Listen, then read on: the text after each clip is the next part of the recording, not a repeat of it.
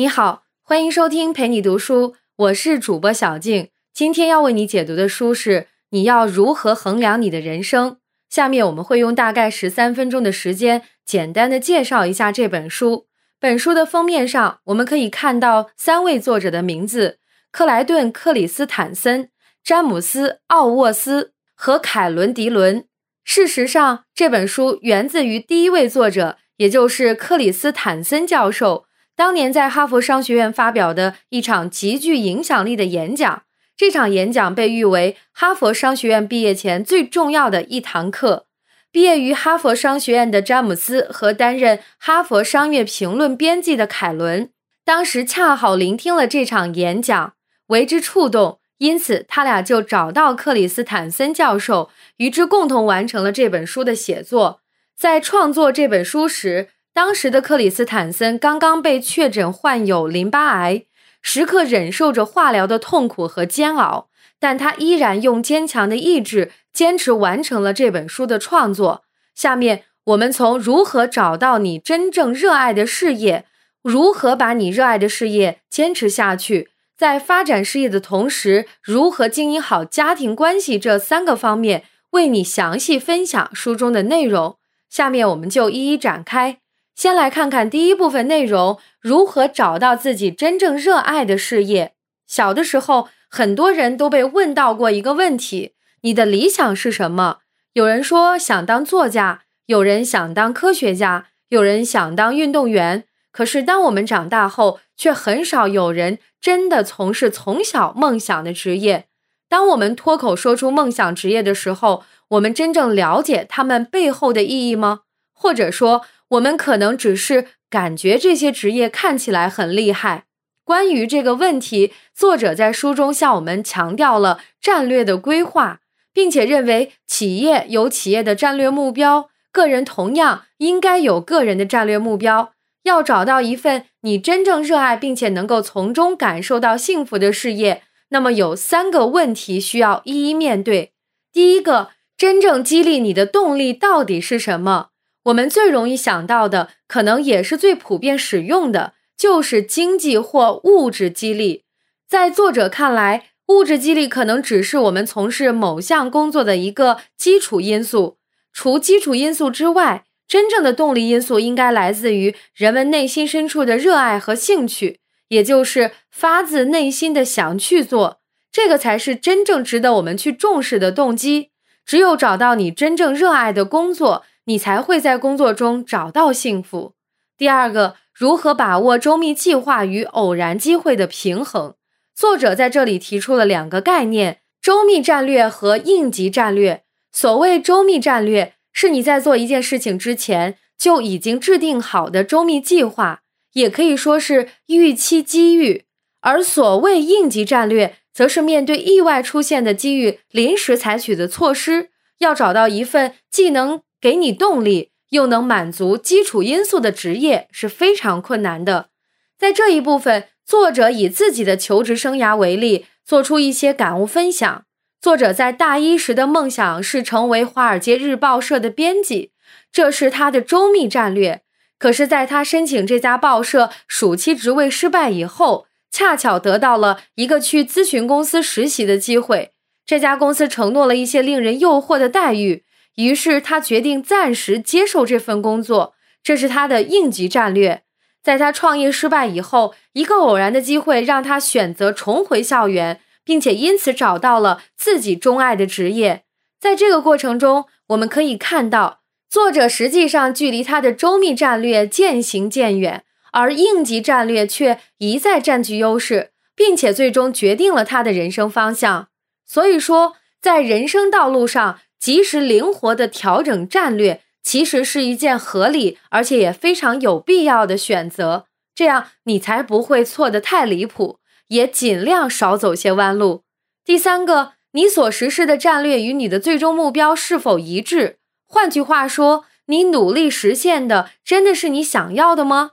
这听起来很荒谬。如果不是我想要的，我为什么要付出努力呢？可事实常常就是这么荒谬。作者认为，在战略制定过程中，资源配置是最关键的。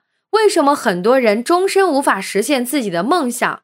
是因为梦想不切实际，还是因为他们只想不劳而获？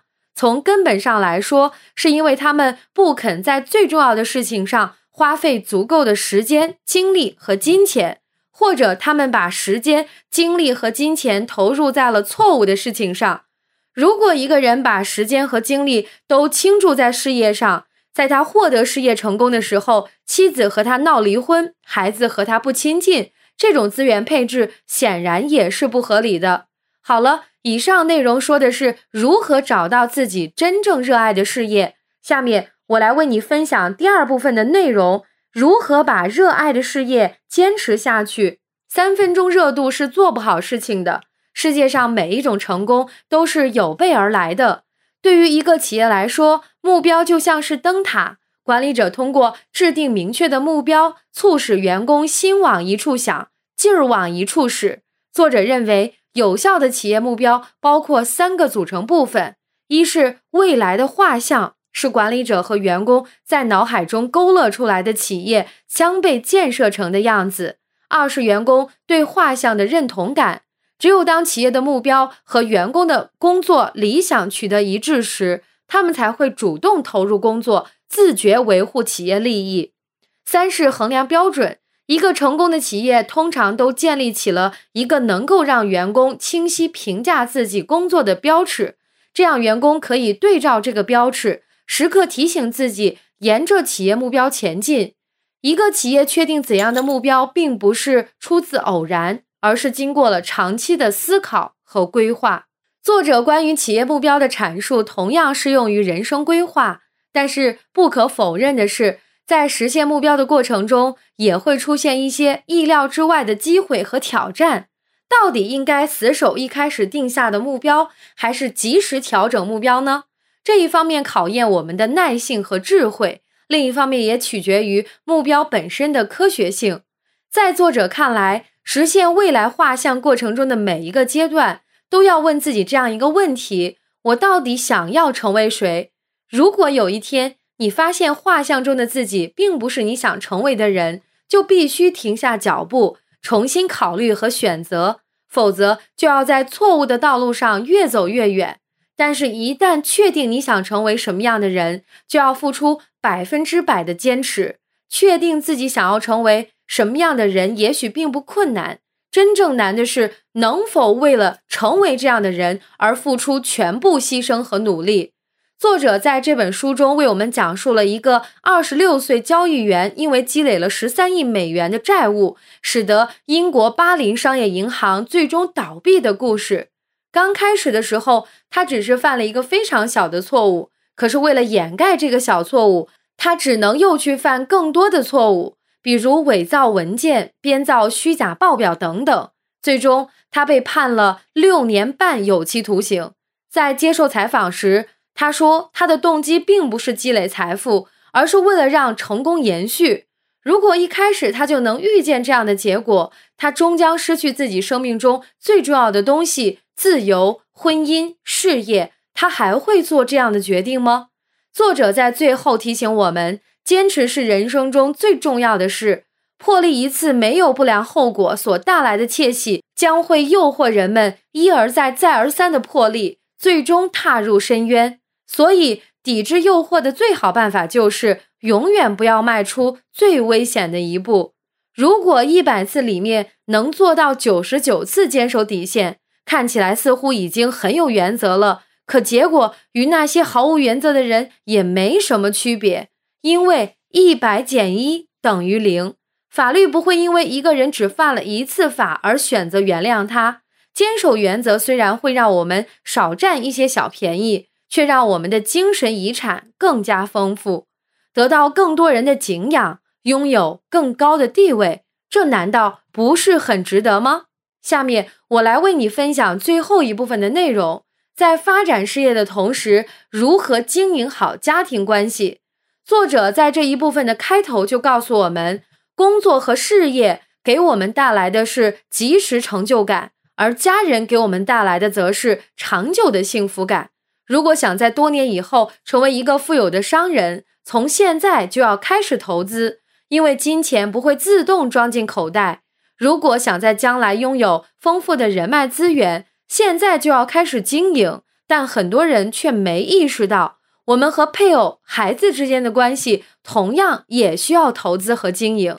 作者认为，要维持与家人之间长久的亲密关系，首先要做的事就是投资时间。在日常生活中，不少人可能常常用“等我闲下来以后，我会加倍弥补你”这句话搪塞我们的家人。如果不能及时停止这种错误的做法，我们将永远没有机会投资情感，而这些情感是我们快乐的真正源泉。作者认为，不要忽视世界上你最在乎的人，要在你对这种关系有需求前就进行投资。其次，你要了解爱人的需要。作者认为，明确爱人的需求是与爱人建立良好关系的前提和基础，而不应该只从自己的需求出发。用今天网上很流行的一句话就是：“你认为感动了全世界，到头来却只感动了自己。”再次，你要培养孩子获取成功的能力。作者认为，现在很多家长一方面因为工作忙碌，另一方面急于要让孩子赢在起跑线上，他们开始将培养孩子的任务外包出去。怎么外包呢？他们把孩子送到舞蹈、音乐、钢琴等各种课外辅导班和夏令营去。虽然减轻了家长的负担，但孩子们可能并不喜欢，也难以投入进去，结果浪费了大量的时间和资源。这些家长一味关注孩子获取的资源，却忽视了对他们应用流程能力的培养，而这对他们今后的成功是非常重要的。那么，家长应该怎么做才能帮助孩子获得通往成功的能力呢？换句话说，就是。他们应该怎样培养孩子的资源应用流程、价值取向三种能力呢？作者在这里给出了三条建议：第一，每个家长的言行都是孩子模仿的范本，家长要时刻留意自己的一言一行；第二，在孩子遇到困难的时候，家长要鼓励他独自解决问题，而不是替他解决。家长出于疼爱孩子的考虑，为他们提供各种现成。久而久之，孩子的应用流程能力就会消退，甚至丧失。第三，家长要做的不是逼孩子学习某种知识，而是帮助他们找到自己真正热爱的事情。任何人都更愿意把注意力集中在他感兴趣的事情上。家长不能想当然的以为热爱数学的孩子是有前途的，热爱绘画的孩子是不务正业的。家长所要做的是帮助孩子快乐成长，而不是用世俗标准扼杀他们的天性。以上就是你要如何衡量你的人生的主要内容。感谢关注，陪你读书，欢迎点赞分享，同时可以打开旁边的小铃铛，陪你读书的更新会第一时间提醒你。我是主播小静，我们下期再会。